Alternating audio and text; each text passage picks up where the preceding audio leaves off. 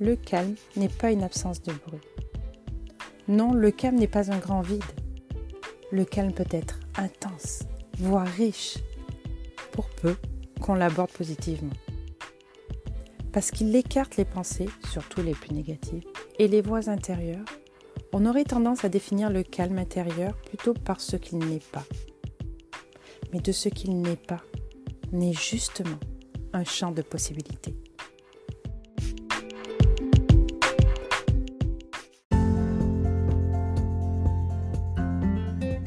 Bonjour à vous et bienvenue dans le podcast de Cœur à Plume. Je m'appelle Cécile, je suis art thérapeute. Je suis donc facilitatrice d'instants de vie uniques par l'exploration de votre potentiel créatif. Ma mission est donc de vous guider dans votre monde intérieur, grâce à l'art plastique, la musique, l'écriture, le théâtre, la danse, sans qu'aucun talent ne soit nécessaire, sans jugement et en toute bienveillance, afin de vider ce qui vous encombre, de reprendre contact avec l'instant présent et votre créativité, de favoriser de nouvelles perceptions et de développer une réflexion plus large pour vivre plus en conscience, avec plus d'amour et d'harmonie. Et si cet épisode vous plaît et qu'il vous semble pouvoir être utile à d'autres personnes, n'hésitez pas à le partager. Je vous invite aussi à le commenter et à vous abonner.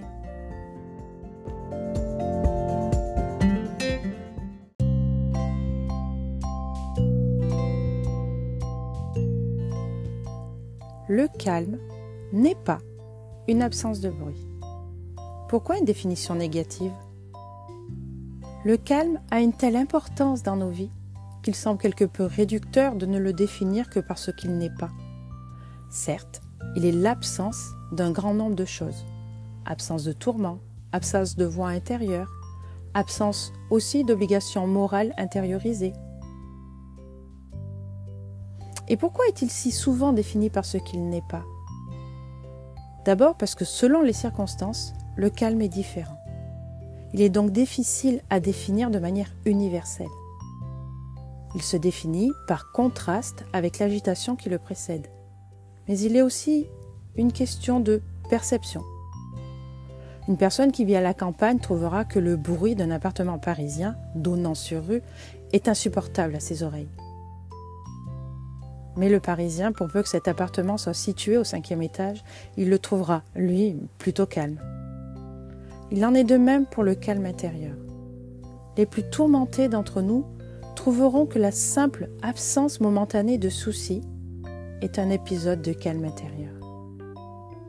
On apprécie le marteau-piqueur qui travaille dans la rue voisine, mais que l'on avait oublié, quand soudain il s'arrête. L'ermite bouddhiste, lui, sera sans doute plus exigeant, vivant par ailleurs dans une atmosphère apaisée. Voilà pourquoi il nous semble plus facile, plus rapide et moins engageant de donner du calme la définition de ce qu'il n'est pas. Mais pourquoi ne pas prendre le risque de définir aussi ce qu'est le calme? Cela revient à essayer de définir le dénominateur commun de notre conscience à tous. Et donc, qu'est-ce que la pleine conscience? La pleine conscience, qui peut être traduite du sanskrit par attention juste, est une concentration sur le réel poussée à son maximum. Bien sûr, c'est l'observation du monde qui nous entoure, la jouissance de l'instant présent, l'absence de peur ou de désir qui brouille notre relation réelle. Mais c'est surtout une attention sur ses propres pensées, une observation lucide de celles-ci, c'est une tâche difficile que d'user d'objectivité en soi-même. C'est même totalement contradictoire. Pratiquer la pleine conscience est observer le mouvement de va et vient de nos propres pensées, la manière dont elles s'enchaînent, se répètent, quelles sont les circonstances qui nous amènent à telle ou telle pensée? C'est ce que l'on pourrait appeler une méta-pensée, une pensée à propos de notre pensée. En réalité, c'est plutôt une réflexion sur notre pensée, une analyse construite et rationnelle. Elle se différencie donc finalement des pensées que nous observons, qui semblent avoir une vie autonome et aléatoire, et qu'a priori nous ne maîtrisons pas, a priori seulement. Car au bout de la pleine conscience, il y a la maîtrise de la pensée, donc la maîtrise de soi et de la liberté. Être capable d'analyser la manière dont on est constitué, dont est constitué notre esprit, déconstruire la mécanique de nos pensées. C'est ce à quoi aspirent tous ceux qui cherchent la sagesse. Et avec la connaissance de cette mécanique viennent l'absence de recherche, d'incertitude, et donc la présence authentique de soi. Ainsi, en transformant notre vision du calme, en faisant de l'absence d'agitation une présence de soi, par la pleine conscience, nous travaillons donc sur notre présence, à notre esprit, à notre corps et au monde. Nous nous rendons disponibles pour l'instant. Le calme intérieur peut venir de cette transformation du négatif en positif. Car la vision négative du calme amène des questionnements et nous distrait de l'instant présent et de la réalité. Quand nous nous demandons pas de bruit de marteau-piqueur, pas d'angoisse quant à la journée de boulot de demain, ou au menu de repas de ce soir, etc., nous créons dans la vision négative du calme de nouvelles voies parasites qui anéantissent nos efforts.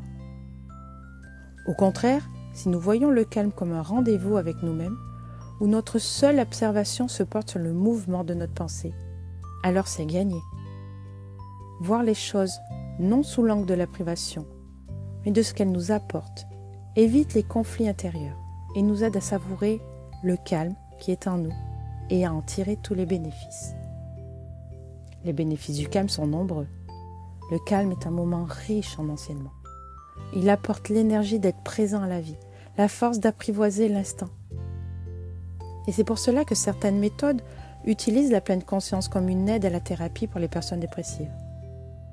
La dépression n'étant pas seulement une perte d'énergie vitale, mais aussi une incapacité à trouver l'estime de soi, la pleine conscience aide donc à se constituer comme individu, à s'affirmer positivement.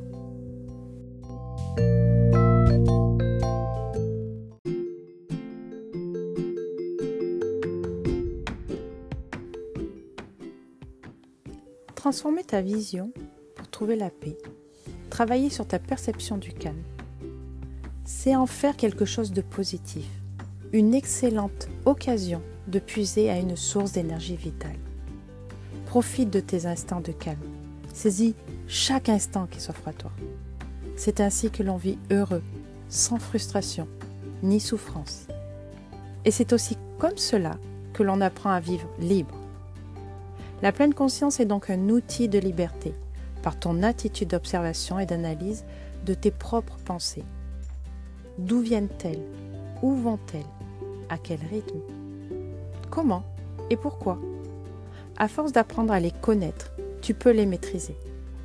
C'est la plus belle chose qu'offre le calme que de prendre conscience de sa conscience.